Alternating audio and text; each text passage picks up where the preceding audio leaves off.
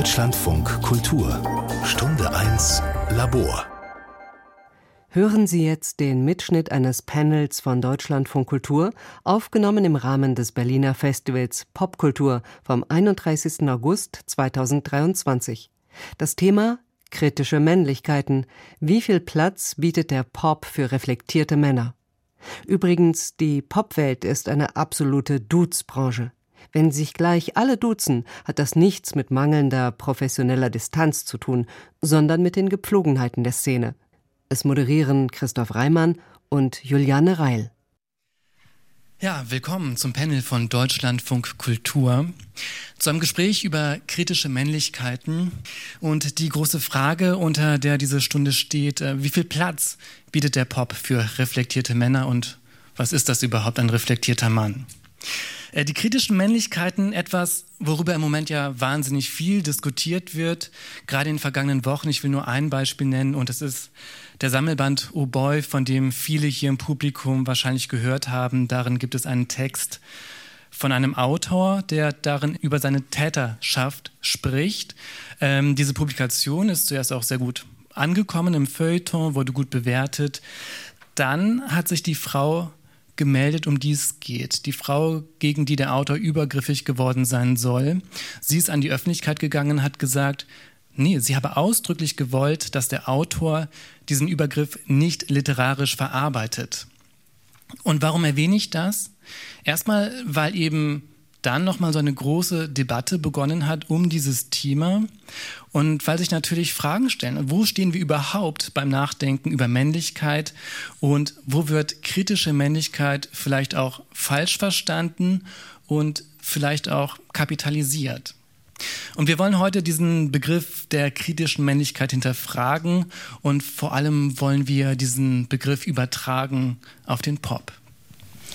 Ja, und dort äh, tut sich zumindest vordergründig etwas. Immer mehr Frauen finden Gehör, stehen auf den Bühnen, bereichern den Diskurs. Aber wenn sich wirklich etwas ändern soll, dann müssen auch die Männer mit allen Uneindeutigkeiten, die dieser Begriff mit sich bringt, ihre Rolle überdenken und das nicht erst seit den Vorwürfen gegenüber einer gewissen großen deutschen Rockband in diesem Jahr. Da fängt aber vielleicht das Problem an. Wer sich nicht auf das Patriarchat verlassen möchte, der betritt Neuland. Denn die Popkultur hat nicht viele vorbildtaugliche Musiker. Oder ist es vielleicht zu schwarz gemalt? Ich glaube, darüber werden wir sprechen. Äh, von welchen anderen Popmännern kann man sich verstanden fühlen? Und welche Befreiungspotenziale birgt eine feministische Gesellschaft für Männer? Wie können Popmänner Popfrauen unterstützen. Darüber wollen wir in dieser Stunde diskutieren und wir haben drei tolle Gäste hier auf der Bühne. Genau, und ich stelle vor Charlotte Brandy, schön, dass du da bist. Charlotte Brandy, bekannt geworden als Teil von Meet My Drummer. Das ist schon ein bisschen her. Sie bringt seit ein paar Jahren schon tolle Solomusik raus. Äh, die letzte Soloplatte gab es im Frühjahr an den Albtraum, so der Name. Und der Spiegel fand ein so gut wie unantastbares Album. Der Rolling Stone hat geschrieben, ein Juwel. Und äh, ganz besonders bei dieser Platte, die ist entstanden unter Beteiligung ausschließlich von Flinter-Personen und das sicherlich nicht ohne Grund, darüber werden wir auch sprechen. Und Charlotte, schön, dass du hier bei uns bist. Ich freue mich. In der Mitte sitzt Fikri Anil Altintasch. Er hat Politikwissenschaften und Osteuropa-Studien in Tübingen, Istanbul und Berlin studiert. Er schreibt als freier Autor unter anderem für Der Freitag und für die Taz. Und in seinen Vorträgen, Texten und Workshops beschäftigt er sich mit Männlichkeit und Rollenbildern, mit Privilegien und mit Dekonstruktion bzw. Konstruktion von nicht weißen, muslimisch gelesenen Männlichkeiten in Deutschland. Außerdem hat er in diesem Frühjahr seinen Debütroman Im Morgen wächst ein Birnbaum veröffentlicht. In dem Buch setzt er sich als Sohn türkischer Eltern mit dem Männlichkeitsbild in seiner Familie auseinander und er plädiert für eine neue Idee von Männlichkeit, auch im Dialog mit seinem Vater. Schön, dass du unser Gast bist. Dankeschön.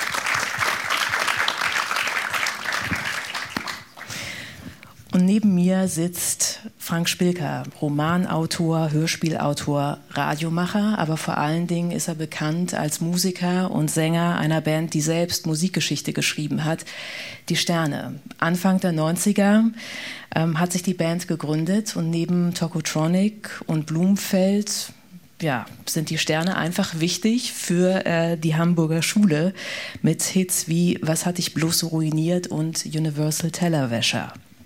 Die Sterne gibt es nach wie vor. Die Bandbesetzung hat sich so ein bisschen über die Jahre verändert, aber Frank Spilker ist die Konstante. Im letzten Jahr ist das 13. Studioalbum Hallo Euphoria erschienen. Frank Spilker hat viele Pop-Szenen kommen und gehen sehen. Ob sich das Bild von Männlichkeit in diesen Zeiten verändert hat, darüber sprechen wir. Herzlich willkommen. Hallo. Charlotte, mm, die erste Frage an dich. Diese Platte an den Albtraum, die beginnt mit dem Lied Der Ekel. Ähm, ist ein Song, den hast du gestern auch performt, als hier diese ganze Sache eröffnet wurde. Es ist ein besonderer Song, auch weil er den Ton setzt für das Album, das dann folgt. Ich kann mal zwei, drei Zeilen vielleicht daraus zitieren. Du singst darin, du musst meine Lieder ausmachen, wenn jemand sie anmacht. Und später heißt es dann, Deine Antipathie hat mich lange erstaunt, jetzt ergibt alles Sinn. Du hast einfach Angst vor Frauen. Also es sind sehr harte Worte um Frauenverachtung, die dem Ich in dem Song ja entgegengebracht wurden. Gab es einen konkreten Anlass für dich, diesen Song zu schreiben? Also, äh, der Song ist so aufgebaut, dass man denken soll, es gibt ein Subjekt und ein Objekt oder es gibt einen Dialog und es gibt eine Anklage. Ähm, das ist aber nie passiert. Also äh, das, das lyrische Ich darf man da nicht verwechseln mit dem, mit dem richtigen Ich. Allerdings äh, hat sich über mein Leben hin etwas akkumuliert, was so ein männlicher Ekelreflex, aber nicht nur ein männlicher Ekelreflex, sondern auch tatsächlich ein sehr weiblicher Ekelreflex war auf etwas, was ich mit meinen ähm, weiblichen Familienmitgliedern ähm, teile, nämlich wir haben uns sehr lange alle die Beine nicht rasiert. Und ähm, irgendwann im Sommer hat mal die Mutter einer Freundin so Tacheles gesprochen und gemeint, sie findet das einfach unmöglich und auch eklig. Und ähm, dann gab es noch einen, einen, Typen, mit dem ich irgendwie mal was hatte, der das auch eklig fand. Und ich habe irgendwie mich an diesem Wort entlang in diesen Text reingefühlt und habe so getan, als gäbe es jemand ganz Konkretes, der sagt, oh, die ist so laut, diese Brandy, und die ist so markant und so da und die soll weg und die ist irgendwie zu viel. Ja. Interessant. Ich hatte gedacht, ne, wenn du singst, du musst meine Lieder ausmachen, wenn jemand sie anmacht, ja. dass das vielleicht auch Situationen wären, die du erlebt hast in deiner Karriere als Musikerin. Nein, das traut sich, glaube ich, niemand in meiner Gegenwart dann zu Schon mal gut. Hast du denn in deiner Erfahrung als Musikerin eine konkrete Situation, wo du gemerkt hast, hier stoße ich als Frau in diesem Musikgeschäft auf Grenzen aufgrund deiner Geschlechtszugehörigkeit? Ähm, die Frage ist gleichzeitig irgendwie zu, ein bisschen zu groß und zu klein, Entschuldigung, um die zu beantworten, weil die, ich habe das Glück zu profitieren von einem, von mehreren Wellen des Feminismus und äh, ich bin, glaube ich, auf der Welt zu einer Zeit, wo ich und auch an einem Ort, wo ich viele Privilegien einfach genieße, die anderorts und in anderen Zeiten für mich erstritten worden sind. Das heißt, ich habe natürlich Sexismus-Erfahrungen gemacht, aber ich habe auf diese Erfahrungen sehr offensiv reagiert. Mein Vater sagt immer, man wird so wie das, was sich bewährt hat. Und bei mir hat sich eine große Klappe bewährt und ähm, so habe ich sozusagen auf solche Dinge reagiert, die deswegen auch auf diese Weise in Schach zu halten waren, weil sie dann doch eher subtil waren. Mhm. Genau. Es ist super spannend, weil wir natürlich im Radio auch sehr viele Interviews führen mit Musikerinnen und von denen hören wir ganz oft Erzählungen, zum Beispiel von einem Tonmann, wenn sie auf Tour sind, auftreten und der sabotiert den Sound, weil er sagt, okay, die Frauen auf der Bühne, die wissen eigentlich sowieso nicht, was sie wollen. Ich stelle das denen ein und dann passt es am Ende nicht. Oder man ist bei Honorarverhandlungen nicht auf Augenhöhe.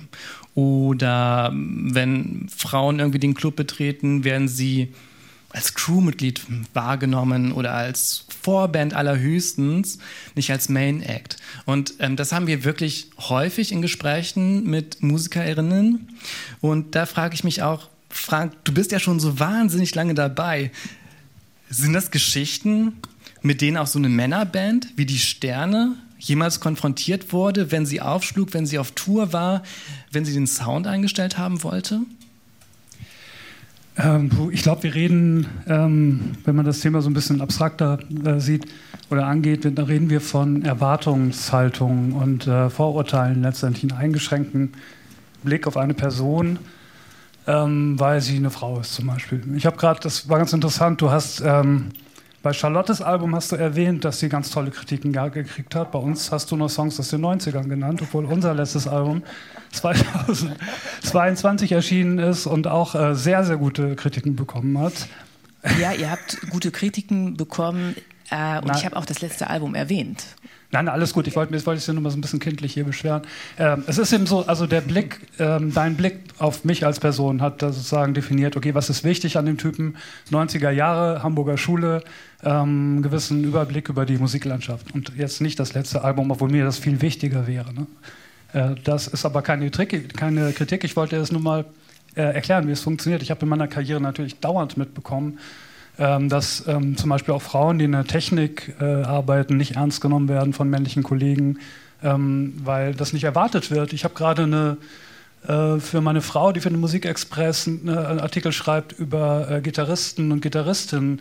Bei einer langen Fahrt mit der Band haben wir uns ähm, überlegt, ja, was sind so die besten Gitarristen und äh, wie viele Frauen sind dabei. Und dann ist uns so bei, in der Diskussion klar geworden, dass man ganz oft bei Frauen eher auch vergisst, dass sie Gitarre spielen, wenn sie was anderes machen. Also zum Beispiel Joni Mitchell. Wer redet von Joni Mitchell als hervorragender Gitarristin? Ne?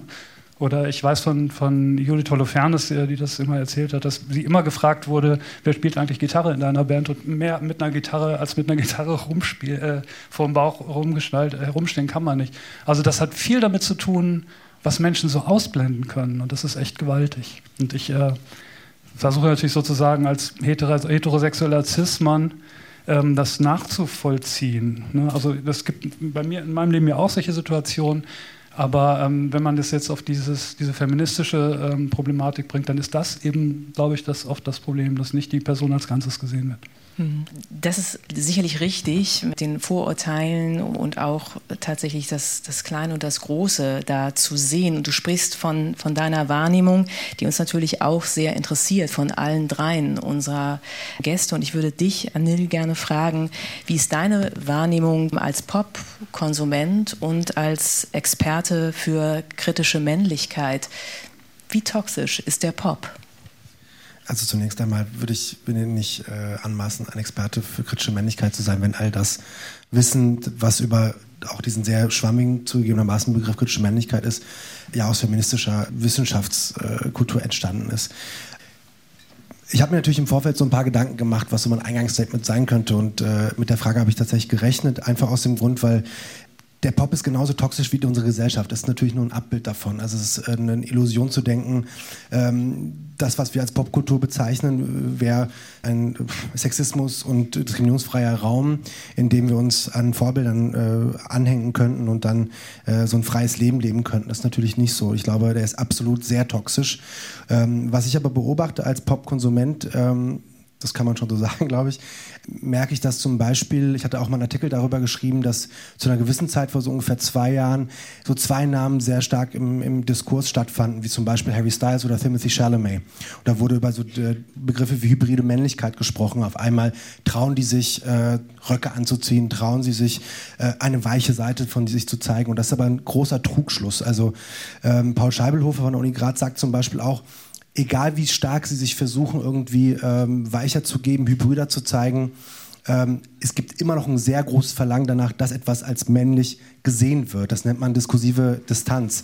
Also alle diejenigen, die sich jetzt zum Beispiel mit äh, Fingernägel lackieren, ist jetzt auch so ein bisschen darüber wurde ja gesprochen, dass es im Prinzip nur ein Versuch ist, oftmals auch aus einer sehr privilegierten Perspektive und gerade bei Harry Styles und Timothy Chalamet muss man das schon auch deutlich sagen, ist es aus einer reichen Perspektive und weißen Perspektive passiert das, das darf man nicht vergessen.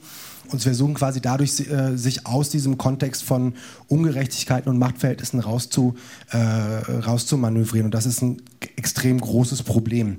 Das heißt, ja, der to äh, Pop ist toxisch und ja, ich glaube auch nicht, dass die Popkultur insoweit ähm, Vorbilder generiert, die uns wirklich mal, wenn wir diesen Begriff der kritischen Männlichkeiten mal betrachten, der im Prinzip auch aus, eher linken, aus dem linken Kontext entstanden ist, der erstmal sagt, wir müssen brauchen eine profeministische Haltung.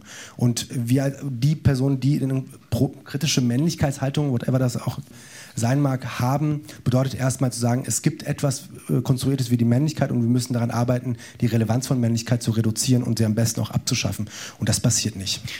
Relevanz von Männlichkeit äh, sprichst du gerade an. Und du, Charlotte, hast das auf deinem aktuellen Album ähm, ja auch ein bisschen hinterfragt, indem du bei An den Albtraum nur mit Flinterpersonen gearbeitet hast. Warum hast du das getan und wie hat sich diese Erfahrung ähm, unterschieden zu bisherigen Aufnahmeprozessen?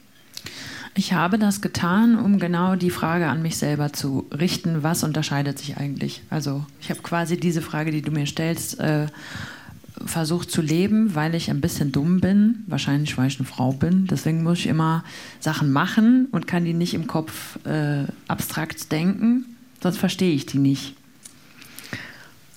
Das war ein Witz. so, jedenfalls habe ich das gemacht und äh, wollte gucken, was anders ist. Und anders war, ich wollte niemanden erotisch gefallen im Raum und niemand hat mich in meiner Entscheidungsposition irgendwie angezweifelt oder untergraben. Und aus dieser Kombination ergab sich ein sehr effizientes Arbeiten. Also für Menschen, die nicht wissen, dass das schnell ist, neun Songs im Studio live einspielen in drei Tagen ist schnell. Das haben wir geschafft. Und ich möchte vielleicht, wenn ich darf, noch kurz was dazu sagen, ähm, was du nicht gefragt hast. Ich finde diesen Begriff, ich bin jetzt hier und ich sitze hier gerne mit euch, aber jemand kann mir vielleicht noch mal diesen Begriff erklären oder erläutern, kritische Männlichkeit. Anne. Was heißt das genau? Warum, worum, worüber reden wir hier?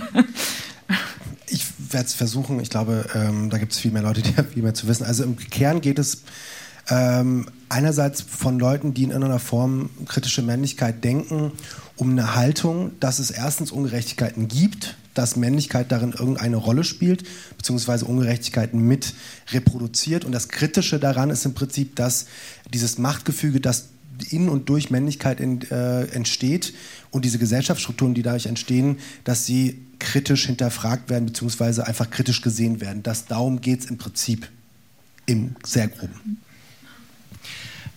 Eine Möglichkeit ist ja auch, dass man auf die Privilegien schaut, die einem Mann zugesprochen werden in dieser Gesellschaft. Und Frank, ich will noch mal einen alten Song von dir ansprechen. Erlaubnis erteilt. Wie groß ist der Schaden bei dir? Ein Song auf dem Album Flucht in die Flucht, 2014 erschienen, also jetzt auch mehr als zehn Jahre alt. Da singst du männlich, weiß, hetero, Mittelschicht sowieso. Und dann heißt es, so macht das Leben doch Sinn. Und im Refrain fragst du dann aber zu eigentlich sehr düsteren Tönen, wie groß ist der Schaden bei dir? Weißt du noch, was dich damals bewogen hat zu diesen Zeilen? Ähm, nee, aber, aber schön, dass du mich an, nach einem Album fragst, das erst zehn Jahre alt ist. Darüber freue ich mich erstmal sehr. Ich kann mich trotzdem nicht genau erinnern. Ähm, was Texte angeht, sage ich auch immer, was liegt, das liegt. Aber wenn ich jetzt selber nachvollziehen soll, was ich damals geschrieben habe, dann ist ja das Problem, was wir haben, also wir reden von Minderheiten, wenn man sich die gesamtgesellschaftliche Verteilung vielleicht anguckt, der ähm, ähm, Sexualität, also wer ist hetero, äh, homosexuell, und wir reden von, ähm, von Machtverhältnissen. In, äh, das Problem an einer, einer, Demokratie ist ja, oder man muss Demokratien danach bewerten, wie sie mit ihren Minderheiten umgehen, weil in einer Demokratie immer die Mehrheit sozusagen die Macht in den Händen hält. Ähm, warum das die Männer sind, ist eine andere Frage, steht in dem Song auch nicht drin, aber dieser Song ähm, geht von so einer gewissen gaußschen Normalverteilung vielleicht aus. Das heißt, du bist der cis-heteromann, ähm, privilegiert, weiß, was ist ich. Und trotzdem, erstens realisierst du vielleicht darüber, was dir gespiegelt wird, ähm, was, du, was du mitbekommst von anderen Menschen, weil du ja auch empathisch bist, dass irgendwas nicht in Ordnung ist. Gleichzeitig äh, ist es so, dass du aus irgendeinem Grund vielleicht empfindest, dass du selbst auch nicht klarkommst, weil du auf einer ganz anderen Ebene äh, irgendwo einer psychischen Ebene vielleicht, einer biografischen Ebene einen Schaden hast, mit dem du rumläufst. Das, das ist die Frage, die der Refrain stellt. Wie groß ist der Schaden bei dir? Also guck doch mal, was bei dir nicht stimmt. Und das macht es ja auch, dieser Blick vielleicht auf das eigene Imperfekte, macht einen empathischer für das Problem, das Minderheiten haben. So, so ist ungefähr die gedankliche Verbindung. Wir würden gerne mit euch über Vorbilder sprechen, weil Vorbilder, das ist auch ein wichtiges Thema in deinem Buch, Anil. Da geht es um die Suche nach Vorbildern über den Vater hinaus. Hast du ein Vorbild im Pop gefunden? Irgendwo? Mm, nein, ich glaube, ich, also ich, ich bin auch mit so Vorbilder-Sachen immer ein bisschen vorsichtig. Ich glaube, Vorbilder ist für mich in dem Kontext, wie ich es im Buch äh, versucht habe zu beantworten, eher so eine Frage nach, was gab mir in irgendeiner Form Orientierung. Vorbild ist für mich immer ein etwas größeres Wort und es klingt immer nach so einem blinden Folgen und alles gut finden. Das kann bei Männern sowieso immer erstmal schwer ähm, und dann und gerade mit meinem Vater versuche ich ja genau diese Risse und Brüche auch herauszufinden. Also ich habe da, ähm, da versucht, mich zärtlich an seine Imperfektionen auch anzunähern um das auch bei mir selber zu, zu verstehen. Ähm, natürlich gab es Leute, mit denen ich aufgewachsen bin und die ich cool fand. Das waren halt so Rapper früher, die fand ich cool, aber es waren keine Vorbilder. Ähm, ich finde auch, also heute gibt es natürlich so Personen wie Lil Nas X, die ich irgendwie cool finde. So ich, Terry Crews hat auch mal zum Beispiel sehr offen über mentale Gesundheit zum Beispiel auch gesprochen oder sowas. Es gibt auch im Deutschrap mittlerweile Leute, die sich trauen, von Simmer bis Berkan oder sowas oder auch Calvin Cole, die dazu sprechen. Aber auch das das sind eher so Sachen, wo ich denke, danke, dass ihr das irgendwie zum Thema macht, aber der Weg zu einem Vorbild ist noch sehr lang. Deshalb, ich würde sagen, ähm, wir müssen da sehr stark auch unterscheiden zwischen, sind das Vorbilder, die irgendeine Form von ähm, einer performativen Männlichkeits, äh, Männlichkeit äh, Bild darstellen, also von ich ziehe mich mal anders an oder sonst was. Und das ist noch lange nicht das, was wir unter kritischer Männlichkeit verstehen, sondern da müsste eher darum gehen, sind die solidarisch, sind die profeministisch, spenden die, was tun die dafür, um Sexismus zu verlernen, auch mit anderen. Also wie, wie stark stehen sie an der Seite von zum Beispiel auch Betroffenen, positionieren sich. Und da gibt es extrem wenige bis gar keine, die ich kenne. Aber es gibt Leute, wo ich sagen würde, danke, aber that's it. Da hört es auch auf. Vielleicht kann man die Frage auch anders formulieren. Man muss gar nicht von Vorbildern sprechen, aber man kann sprechen von Helden, man kann sprechen von Musikern, mit denen man sich zumindest in Teilen identifizieren kann, ähm, von denen man sich verstanden fühlt.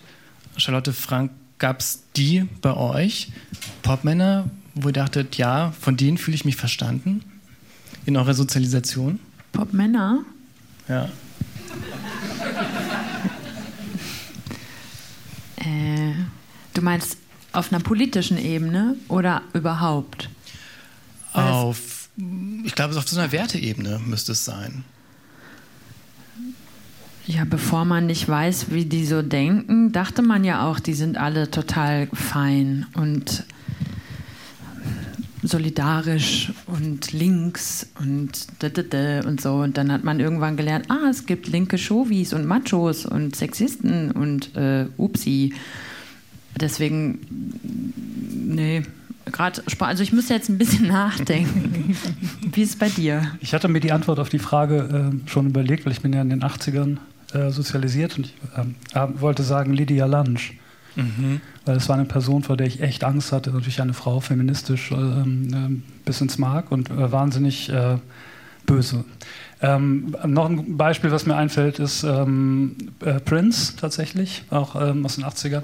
Weil ich finde, man muss auch gar nicht davon ausgehen, dass der Typ super ist oder in seinem Wesen feministisch, weil es geht ja um Symbole im Pop und da hat der, finde ich, ganz viel gemacht in der Zeit. Also alle Musiker durch Musikerinnen ausgetauscht ähm, Symbolik, ein Kleidungsstil. Und das ist ja übrigens auch nichts Neues. Wir haben in den 60er Jahren ging ja schon los, dass Männer sich lange Haare haben wachsen lassen, die wurden dann Beatles genannt. Ne? Das war schon eine Opposition gegen dieses militärische äh, Nachkriegsmännerbild äh, noch. In den 70ern gab es Glamrock, ähm, David Bowie hat sich Frauenkleider angezogen, bevor er berühmt war und so weiter. Das ist ja immer so eine Symbolik erstmal. Ich gebe Charlotte vollkommen recht, das heißt noch lange nicht, dass jemand äh, nett ist oder die richtige Haltung hat. Das ist erstmal ein Symbol. Aber für, wenn man jetzt von Vorbildern spricht, und Vorbilder hat man, glaube ich, in sehr jungen Jahren hauptsächlich. Ja. Ich finde, je älter man wird, also äh, desto weniger direkt ist dieses dass man so ein, so ein direktes Spiegelbild braucht oder so als Vorbild. Man, man, schätzt eigentlich eher Gedanken und, und Haltungen, als dass man Personen braucht, die sie, die sie symbolisieren. Und in jungen Jahren sind auch solche, äh, sind solche Symbole wahnsinnig wichtig und da muss man gar nicht hinterfragen, wie ist die Person dahinter.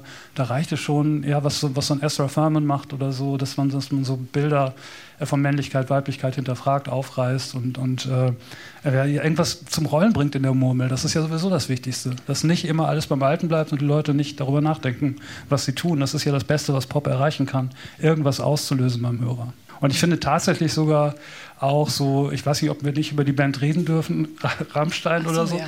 so Männlichkeits, äh, ähm, ähm, was weiß ich, Fest feiern oder ähm, ja, da offensichtlich Bedürfnisse befriedigen im Publikum. Man kann nicht, das ist ja ein Zirkus, ne? man darf das auch nicht mit den Personen verwechseln, die mhm. das machen. Ne? Also das ist äh, ich auch ein ganz wichtiger Punkt. Pop, Pop ist Pop. Aber irgendwie scheint es ja ein fehlenden Grund zu geben für männliche Popmusiker, ähm, offen solidarisch zu sein, abseits von diesen linken Szenen, die würde ich jetzt mal kurz bei, weil Pop ist damit ja auch nicht gemeint. Ähm, also es muss ja ein Anreiz bestehen, äh, sich öffentlich solidarisch zu zeigen und so ein bisschen mein subjekt, sehr subjektives Gefühl ist, dass es den jetzt gerade neuerdings gibt, weil es eben auch verkapitalisiert wird und ähm, also eine Haltung zu performen. Und ich habe in diesem Zug auch so ein bisschen, wie du gesagt hast, ähm, Zweifel, wer so alles real ist und, und wer alles wie meint, weil sobald man halt irgendwie mit einer Haltung auch Erfolg haben kann und Geld haben kann, wird die vielleicht sich schnell mal angezogen. Ähm, das ist alles sehr undurchsichtig und trotzdem, und es bleibt, glaube ich, auch undurchsichtig, und trotzdem hast du mich jetzt auf den, die Frage gebracht, was wäre denn eigentlich attraktiv, in echt äh, solidarisch zu sein für einen Popstar? Also gibt es überhaupt gute Gründe dafür? Aus einer menschlichen Perspektive total. Ich habe zum Beispiel eine Tochter, die ist jetzt Mitte 20 die ist, glaube ich, so mit Ezra Furman und Harry Styles groß geworden. Und ich würde die jetzt, ich kenne mich nicht genug aus, um das wirklich beurteilen zu können äh, mit den beiden Personen, aber Ezra zumindest habe ich persönlich kennengelernt. Das ist ja nicht unwahrscheinlich, dass es eine Person ist, der das fürs Geld macht. Ähm, auf der anderen Seite gibt es natürlich diese Projekte, wo quasi eine Kunstfigur erfunden wird und Leute sich überlegen, was könnte ankommen, was könnte die jungen Frauen in dem Alter von 13, ne, was könnten die jetzt toll finden, dann gucken die sich Sachen ab vielleicht, also auch so ganz professionell, so beim, im K-Pop oder so und dann erfinden die so eine Figur und kreieren die und das kann das letzte Arschloch sein. So. Also das, man, sucht, man möchte das Authentische äh, suchen äh, im, im Pop immer und findet es ja, verzweifelt nicht. Ich gebe dir vollkommen recht, ich würde aber sagen, diese Frage, stellt sich eigentlich bei allem in, in der Kunst, äh, ist, ob es authentisch ist oder im, im Hip-Hop würde man sagen, ob es real ist oder ob es ausgedacht ist, um, sich, um Geld zu verdienen, um Leute zu verarschen. Man wird nie diese Frage letztendlich beantworten können und immer so Extreme finden wie vielleicht Charles Manson, der ja auch mal ein netter Hippie-Musiker war. Ne? So, das will ich damit sagen. Gibt es Momente bei dir, Frank Spilker, in deinen Entscheidungen, die du triffst als Musiker, wo du sagst, nee, das mache ich jetzt nicht oder das ist mir wichtig aus einer profeministischen Perspektive heraus? Ja, ich glaube, für mich sind zwei Sachen wichtig. Zum einen das Zuhören, dass ich versuche zu verstehen, wo das Problem ist, weil ich, wie gesagt, äh, äh, Cis-Mann und so.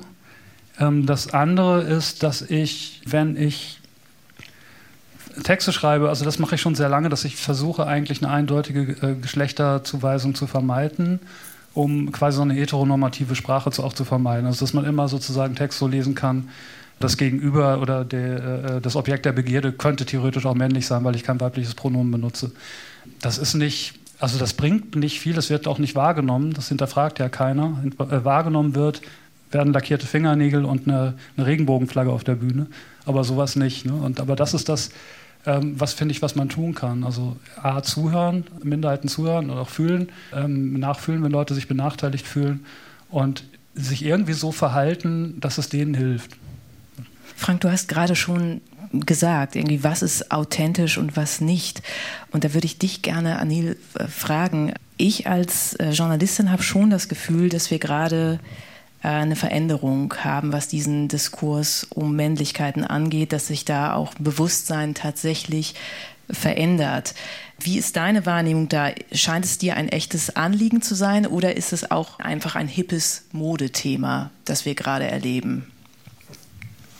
Naja, also grundsätzlich muss ich natürlich, äh, also ich glaube, ich muss mit dieser Ambivalenz ja auskommen, dass ich als Person, die öffentlich über Männlichkeiten spricht, eben auch mit diesem, äh, mit, mit dieser Einordnung zu, aber wenn es mir kein Anliegen wäre, würde ich erstens nicht dazu schreiben wollen, würde ich auch nicht äh, Ne, ich glaube, es ist wichtig auch an der Stelle zu sagen, ich schreibe ja nicht als weißer Cis-Mann dazu, ich schreibe als rassifizierte Person in Deutschland. Das heißt, meine, meine, meine Auseinandersetzungen gehen ja ganz spezifisch auch um die Frage, wie werden Männlichkeiten kreiert und wo führen sie zu rassistischer Gewalt, mit der ich ausgesetzt bin.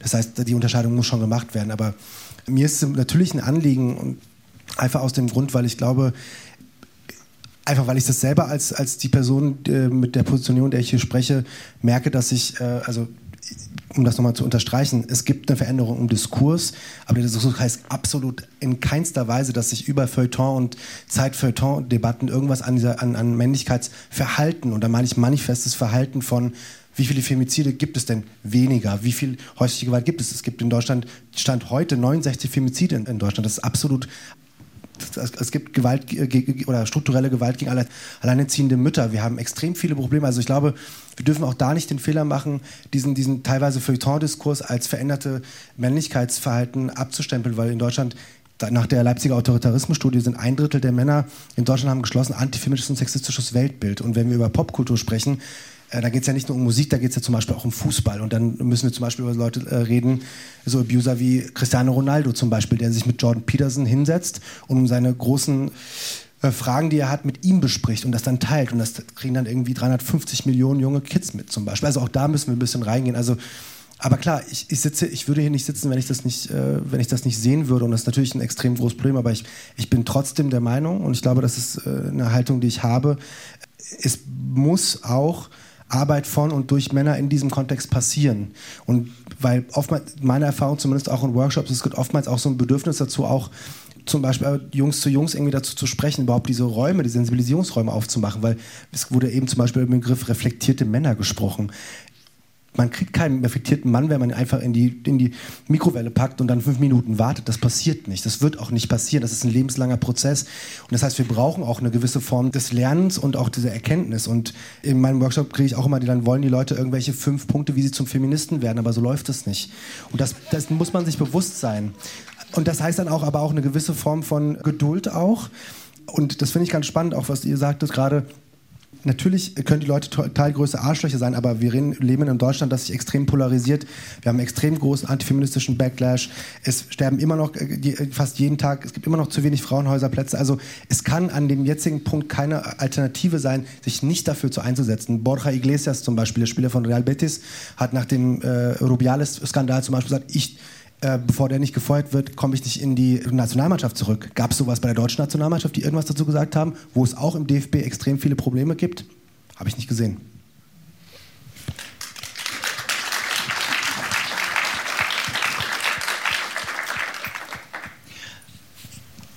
Vielleicht kann man auf dem Weg zu einer besseren Gesellschaft, was auch immer das dann genau sein könnte, den Pop in diesem Punkt aber besonders in die Pflicht nehmen. Also ich habe mit vielen MusikerInnen über die Jahre gesprochen, die ganz oft sagen, You can only be what you can see. Also man kann nur das sein, was man irgendwo sieht. Und wir haben schon darüber über Vorbilder, Helden gesprochen. Wir sehen natürlich Ausschnitte, die inszeniert sind, die uns präsentiert werden, aber wir können sehen, was möglich ist und können uns davon was mitnehmen. Und vielleicht ist da der Pop wirklich in so einer Vorbildfunktion an manchen Festivals, zum Beispiel hier, wird besonders darauf acht genommen. Aber es ist natürlich auch mit Ambivalenzen verbunden und nun fiel halt der Name Harry Styles schon ein paar Mal. Das ist natürlich jemand, der Millionen macht, eben mit dieser Inszenierung von Männlichkeit, die angeblich anders ist. Und meine Frage ist, wie unterscheidet man denn eine ehrlich hinterfragte Männlichkeit von einem Feigenblatt oder von PR und macht das einen Unterschied? Ich finde ja. ähm, aber das ist eine extrem komplexe Frage, die, die du da stellst. Ähm, weil ich, also zum einen dieses, Harry Styles ist ja keine, keine ich sag mal, aus, aus der, der äh, Sicht der, des Marketings äh, kein, nicht keine Neuigkeit oder so. Die Boybands der 90er Jahre haben auch so funktioniert, dass sie sag mal, so sexuell ambivalent oder identitätsmäßig ambivalent rüberkommen, weil das einfach auch der Schlüssel ist, die sozusagen die, die Herzen der früh pubertierenden jungen Mädchen äh, zu erreichen. Oder es gibt eine ganz tolle das ist nicht, also, also egal, für gerade der, der, Name der Serie nicht ein. Ähm, ganz tolle ähm, Folge über, über Mickey Mouse, der tritt mal auf, wie heißt das denn in der äh, South Park, genau, bei South Park, über Mickey Mouse und das ist natürlich die Disney Corporation gemeint, die das quasi zu ihrem Geschäftsmodell gemacht hat. Also wie, man, wie erreicht man diese Zielgruppe der 13-Jährigen genau so. Also es wird nicht so ein stereotyper Mann da hingestellt, sondern jemand, ähm, der eine, eine harmloser wirkt, so, wovor die jungen Mädchen nicht so viel Angst haben. Das gibt es im Pop seit den 60ern. Das ist wirklich nichts Neues. Und es ist null authentisch. Es ist einfach nur ein Geschäft. Ähm, was wir suchen, ist ja was anderes. Das ist ja ein Umdenken der Gesellschaft, ein Infragestellen von diesen Rollenbildern, die wo auch immer sie herkommen, aus unserer kulturellen Tradition, oft aus der Religion vor allem, aus den religiösen Überlieferungen und so weiter, äh, wie Männer und Frauen zu sein haben hin zu einer fortschrittlicheren Gesellschaft, in der jeder denken kann, was er will. Also Autonomie, das ist das, was wir wollen. Wir wollen den Menschen die Autonomie zurückgeben, sich entscheiden zu können, wie sie leben wollen, ob sie, sie mit Männern oder Frauen zusammen sein wollen und was sie anziehen wollen und ob, was sie arbeiten und so weiter. Und äh, ich glaube, das Ziel muss man im Auge haben und dass das über künstlerische Mittel oder wie man über künstlerische Mittel, die jetzt mir beispielsweise zur Verfügung stehen, weil ich ein Publikum habe, die ähm, einem Influencer und auch, wie du sagst, einem Fußballer, das ist so eine ganz andere Öffentlichkeit, den Leuten zur Verfügung stehen. Das, äh, die sind aber unterschiedlich. Also ich kann eher reden, ich kann ähm, Argumente bringen, ich kann äh, auf musikalischen Weg vielleicht die Herzen der Menschen erreichen. Bei einem Fußballer geht es eher darum, was für eine Frisur trage ich oder wie äußere ich mich in der Öffentlichkeit, solidarisiere ich mich und so weiter. Jeder hat doch in seiner, so mit seinem Publikum und sein, mit seinen Möglichkeiten dann etwas beizutragen. Und wenn man zu diesem Thema, wir wollen den Menschen die Autonomie zurückgeben, was beitragt und was Positives sagt oder leistet, dann würde ich sagen, es ist authentisch, auch wenn es nicht authentisch ist. So, jetzt wird es komplex. Also dann ist es wirkungsvoll und das ist wichtiger, als ob es authentisch ist. Also, aber ich frage mich weiterhin das, was ich mich vorhin schon gefragt habe, was ist denn für die Männer da drin?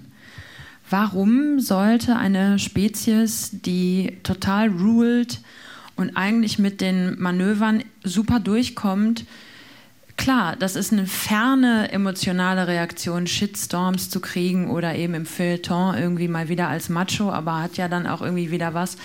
Also da ist für mich, ähm, ich habe das Gefühl, man hängt sich so wie Lilliputaner an so ganz vielen Seilen so, hör auf, so mächtig zu sein und so, uff.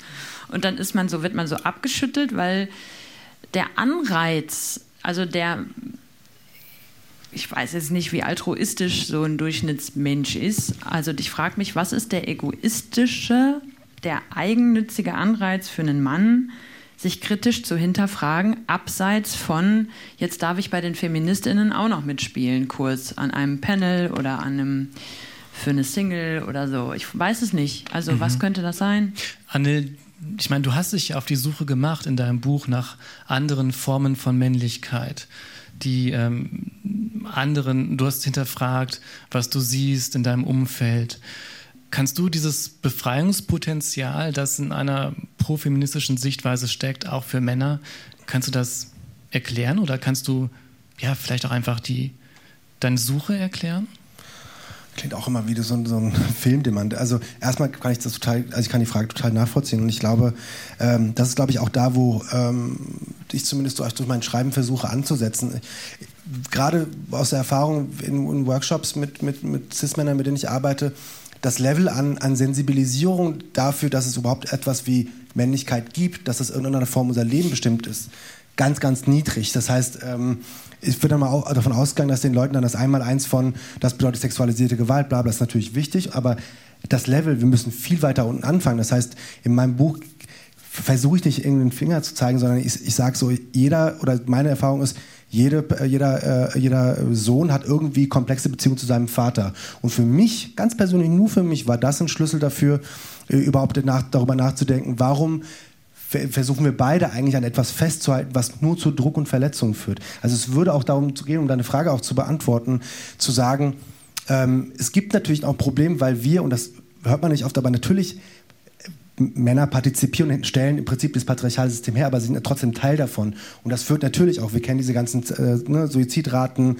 wir kennen diese ganzen, ähm, äh, das Buch von äh, Boris von Hesen, wie viel kosten Männer, da wird ja minutiös aufgelistet, in welchen Kontexten Männer viel mehr betroffen sind von Unfällen etc. Also all diese Dinge auch mal sichtbar zu machen, um zu sagen, es muss dir doch eine Lebensaufgabe sein, dich in irgendeiner Form zu verändern, weil sonst wirst du früher sterben, sonst wirst du immer psychologische Probleme haben, sonst wirst du immer denken, du müsstest dich mit Ölkanistern irgendwie duschen. Und das ist, also da, da geht es nicht darum, also im ersten Schritt nicht darum, zu, äh, diese Utopie zu denken, sondern erstmal im ersten Schritt zu denken, wie kann ich selber darin partizipieren, irgendwie einen gesünderen Umgang mit mir selber zu haben. Und wenn das nicht irgendeiner Form ein ganz einfacher Impetus sein kann, was denn sonst? Ich finde es total spannend, dass du das sagst, wenn ich noch kurz was dazu sagen darf. Bitte. Mir fällt gerade wieder ein, es gibt einen äh, Influencer, den ich ganz toll finde, der heißt Richie Reseda und der war ähm, im Knast und ist äh, eine Person of Color aus äh, US of A und äh, der hat ähm, sich sehr eingehend mit Bell Hooks beschäftigt. Prison Feminism, den, äh, die Person? Ich glaube schon. Ja, nach Knast geht und dann... Äh, und dann Seminare genau, hält, ja, genau, wie du, aber eben im Gefängnis. Und äh, ein, ein erstmal für mich einnehmender Mensch, also der mich total geflasht und begeistert hat und der genau wie du bestätigt, ich meine, er ist in einem höchstwahrscheinlich noch intensiveren Umfeld eben mit Menschen im Gefängnis und der aber auch sagt, ich, ich kann den Leuten im Gefängnis gar nicht mit dem P-Wort kommen, Patriarchy, sondern ich muss erstmal wo ganz anders ansetzen. Was sind denn so die Dinge, die Druck auf uns ausüben? Wo können wir zum Beispiel im Klassismus heißt das, glaube ich, checken, wir sind unten in der Nahrungskette, wir brauchen irgendeine Art von Status und den können wir uns nur über Kriminalität beschaffen und das ist eine männlich perpetuierte Form von Leben und Hierarchie. Und genau, also daran hat mich das erinnert und ähm, deswegen finde ich, glaube ich, Leute wie ihn und dich mega äh, wichtig und, und erstmal super geil, weil ihr dieses Alphabet anscheinend erstmal ausbuchstabieren möchtet, so wie ich dich verstehe, was das den Männern auch bringt.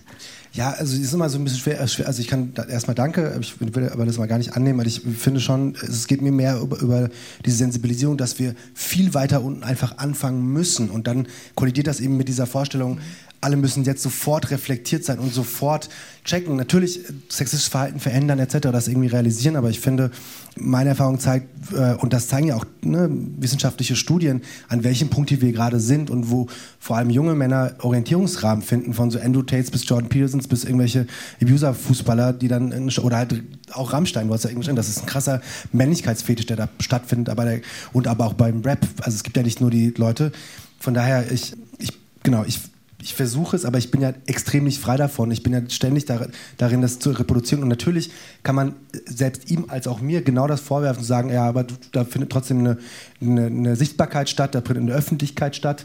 Naja, aber das, naja, klar, also für in der Öffentlichkeit statt dafür, dass ich halt mit, mit diesem Begriff Arbeit arbeite und dazu spreche. Aber das kann doch niemand scheiße finden, dass, dass Männer untereinander endlich anfangen, darüber zu sprechen, weil die Erfahrung ist ja nicht übertragbar. Auf jeden Fall, aber es wird, es wird trotzdem aus, äh, oder es gibt, und die finde ich teilweise. Leute können alles scheiße finden. Nee, es gibt aber teilweise berechtigte Kritik, weil ja äh, in dem Raum sogenannte homosoziale Räume weiter, das, das sind ja genau diese Männer, ähm, Männerräume, die dann sich reproduzieren. Zum Beispiel Kim Poster sagt ja, habt vielleicht gelesen, dass da um eine Resouveränisierung von Männlichkeit geht. Also egal was, ich will halt nur nicht dieser toxische Mann sein, mhm. deshalb suche ich mir eine neue Männlichkeit, aber Männlichkeit im Kern ist ja auch eines der Probleme. Mhm. Wir haben jetzt viel über die Anreize für eine Veränderung gesprochen und über die Strukturen, aber ich würde gerne noch mal fragen, was bleibt denn eigentlich von der Provokation im Pop, wenn alle brav sind? Also ich meine, es hat nicht umsonst Sex, Drugs und Rock'n'Roll dieses Motto gegeben und Bühnenfiguren, die eben mit Grenzüberschreitungen arbeiten. Ganz genau. Also das, das, ähm, ich glaube, in dem Moment, wo alle brav sind, ist das ähm, erfolgreichste Modell äh, wieder die Provokation. Das ist ja logisch. Ähm, ich finde, ich würde gerne auch mal kurz anknüpfen an was an die Diskussion eben. Ich finde ja noch wichtiger als Rollenvorbilder im Pop sind ja Rollenvorbilder in der Familie. Das haben wir, seid ihr ja letztendlich auch dazu gekommen. Das ist, muss ja ein kurzfristiges und ein langfristiges Ziel geben in so einer Disku Diskussion. Und wenn das Ziel ist eben, wie gesagt, die Lebensbedingungen äh, auch für Minderheiten zu verbessern. Ich finde, dass man auch politisch ganz viel tun kann. Also an ganz blöden Stellschrauben wie äh, die, zum Beispiel im Ehegattensplitting ähm, was jetzt gerade wieder abgeschmettert worden ist, ja, was aber letztendlich Familien ermöglichen würde, die keine zwei wirklich starken Einkommen haben, Frauen den, den Einstieg, Wiedereinstieg in den Beruf erlauben könnte, ohne dass sie sagen müssen, okay, ich verdiene eh dann nichts, lohnt sich steuerlich nicht. Ähm, dadurch entstehen Vorbilder, dadurch entstehen dann äh, Mütter, die arbeiten und die Kinder dieser Mütter sehen, dass ihre Eltern was beitragen zum äh, Einkommen der Familie, bla bla bla. Also das ist, da, da ist es so da erreicht man die Leute. Und das, man kann nicht alles nur auf diese plakativen Rollenvorbilder in, in, der Kunst schieben. Man muss gucken, wo kann man, wo kann man die Gesellschaft wirklich beeinflussen. Und in dieser Frage ähm, Männlichkeit, Weiblichkeit, das, das ist ja was, was in der Kindheit, in der frühen Kindheit entsteht als Bild. Und wenn man da irgendwie hinkommt, ist es gut. Aber ich, darf ich kurz was fragen zu dieser Frage? Ich finde, das ist, ohne jetzt wirklich äh, kritisieren zu wollen, aber ich finde, das ist eine Art zu denken, die Prozesse abtötet. das ist jetzt wirklich ein bisschen radikal, aber wo kommen wir dahin? Das war ja auch ein bisschen so gemeint, dass es äh, provoziert, aber wenn jetzt alle brav sind, wo ist dann sozusagen der kulturelle Mehrwert von zum Beispiel Pop? Ähm, und ich finde, dieses, den allerletzten Schritt schon mal wie so ein Netz über eine Diskussion zu werfen und zu sagen, stell dir jetzt mal vor, dann sind wir da, ähm, das nervt mich generell, weil das hält Prozesse, das erstickt Prozesse und Prozesse sind auch unberechenbar. man weiß auch nicht so genau, wo wir rauskommen werden, wenn wir anfangen, wirklich mit uns auseinanderzusetzen. Ähm, und ich finde ähm, zum Beispiel äh, aufgelöstere Männlichkeiten null brav. Ich finde es viel biederer, ähm, auch wenn ich letztens wieder einen kleinen Metallica-Rückfall hatte, aber ich finde sowas eigentlich viel biederer als äh, Menschen wie Anoni oder, oder Arca oder, oder Björk. Also so dieses artsy Umfeld von Genderfluidität finde ich alles andere als brav, ähm, sondern äh, da ziehe ich einfach, da bin ich einfach I'm in a different Ballgame so, finde ich, find ich richtig beeindruckend, was da passieren kann. Und damit hätte ich auch nie gerechnet und deswegen schließt sich da der Kreis meines Gedankens. Ich finde, der Prozess einmal angestoßen und für alle auf ihre Weise vielleicht ähm, irgendwie nicht mehr so schreckhaft, der wird Dinge hervorbringen, von denen wissen wir ja jetzt einfach auch noch gar nicht, was das sein wird. Aber ich glaube nicht, dass es brav wird. Mhm. Ich glaube, ähm, die Frage kam so ein bisschen von der Pflichtverteidigung des traditionellen Popmannes. Ähm, aber Prozess ist, glaube ich, ein gutes, gutes Stichwort, weil du hast ja deine, deinen eigenen Prozess angestoßen jetzt mit dem Album, das du gemacht hast, mit den Menschen, mit den Menschengruppen, die du einbezogen hast, mit denen, die du aber auch gleichzeitig ausgeschlossen hast für dieses Projekt. Leitest du daraus etwas ab für deine Arbeit? Bleibt es jetzt dabei, bei den Flinter-Personen, die an deinem Album mitarbeiten dürfen? Wie gehst du um mit den Männern im Pop? Ähm, es hat sehr Spaß gemacht. Ich vermisse aber männliche Cis-Energie manchmal tatsächlich. Was macht die aus? Ach, weiß ich nicht. So, so einfach so Cis-Männer in ihrem ganzen unbewussten, wunderschönen, keine Ahnung, der ist so im Raum und ist da einfach. Der Frank. Oder ich weiß nicht, die, die, sind so da und man ist so, ja, du bist du und sonst nix, aber das bist du. Das ist irgendwie auch toll. Ich vermisse das. Die Cis-Mann-Energie, okay. Aber dann würde ich euch beide Männer hier in der Runde noch gerne fragen wollen, wie ihr so in die Zukunft blickt. Äh, wächst der Raum für andere Facetten von Männlichkeiten oder wird er kleiner? Ja, also, Also grundsätzlich würde ich ja irgendwie immer dafür plädieren, dass wir an irgendeinem Punkt kommen, wo Männlichkeit so als Herrschaftskategorie irgendwann überflüssig wird und dass wir uns gar nicht darüber nachdenken, ob irgendwas im Kontext von Männlichkeit stattfindet oder, äh, oder das manifestiert vor allem. Aber ich will natürlich irgendwie auch im ersten Schritt realistisch sein. Ich glaube, ähm, was ich viel wichtiger finde, ist, dass ähm, wir an einem ersten Punkt wissen, äh, also dass wir über diese, über diese äh, Feuilleton-Diskurse über hinauskommen und dann unabhängig in Berlin mal, mal richtig rein in die Provinzen gehen und dann mal fragen, was teilweise irgendwie, wenn, keine Ahnung, wenn ich irgendein pinkes Ding anziehe oder irgendwas, dass die Leute, da, da rasten Leute immer noch richtig aus. Also das, das ist ein ganz anderer Diskurs. Ich glaube, wir, wir brauchen auch eine, ich will jetzt nicht wie so ein Politiker klingen, aber so, wir brauchen so eine gesamtgesellschaftliche Anstrengung, äh, um, äh, um dieses Problem auch weiterhin da, darzustellen, weil wir, wir, es gibt immer noch eine fehlende Umsetzung der Istanbul-Konvention. Ich habe zum Beispiel mit MIAS, äh, eine Initiative für alleinerziehende Mütter, gesprochen die teilweise von struktureller Gewalt auch durch, durch das Rechtssystem betroffen sind. Und dann meinten die so, ja, aber wir haben Recht, es gibt ja die Istanbul-Konvention, das ist geltendes Recht in Deutschland. Und dann meinten die, äh, meinten die Richter so einfach, ausländisches Recht gilt bei uns nicht. Wir haben einfach keine Ahnung. Aber das führt halt zu, das führt halt zu Gewalt. Also ich glaube, wir müssen, wir Männer müssen viel mehr äh, darin äh, partizipieren, wie können wir äh, feministische Politik weiter unterstützen? Wie können wir auch ähm, zum Beispiel auch bei der Kindergrundsicherung lauter werden, auch da mal weiter reinzugehen und nicht dann in unser FDP-Geschwätz reinzugehen und fordern statt und fördern und reinzugehen? Also ich glaube, wir brauchen viel mehr ähm, im Hintergrund stattfindende äh, solidarische äh, Anstrengungen von Männern, die feministische Politik unterstützen und vor allem Männlichkeit auch mal als, als solches mal überhaupt erkennen, um dann die Gefahren daraus auch zu abzuleiten, für sich vor allem auch und dann aber auch äh, als strukturelle Gewalt gegenüber allen, die eben nicht cis-männlich sind. Ich kann ähm, ganz toll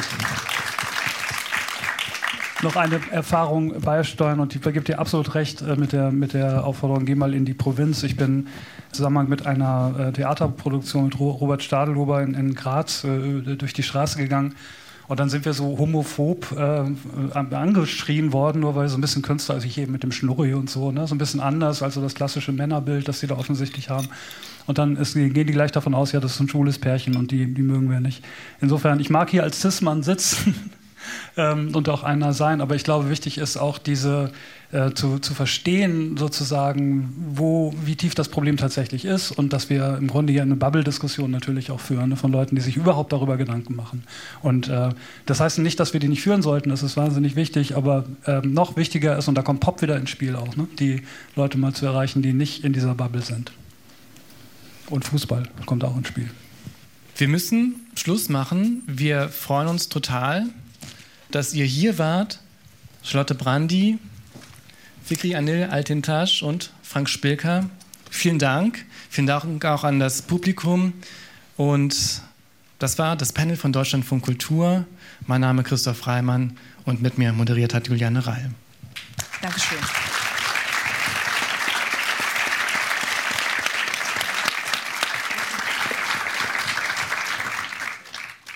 Sie hörten einen Mitschnitt vom Berliner Festival Popkultur, aufgenommen am 31. August 2023. Das Thema des Panels von DLF Kultur lautete Kritische Männlichkeiten. Wie viel Platz bietet der Pop für reflektierte Männer? Es moderierten Christoph Reimann und Juliane Reil.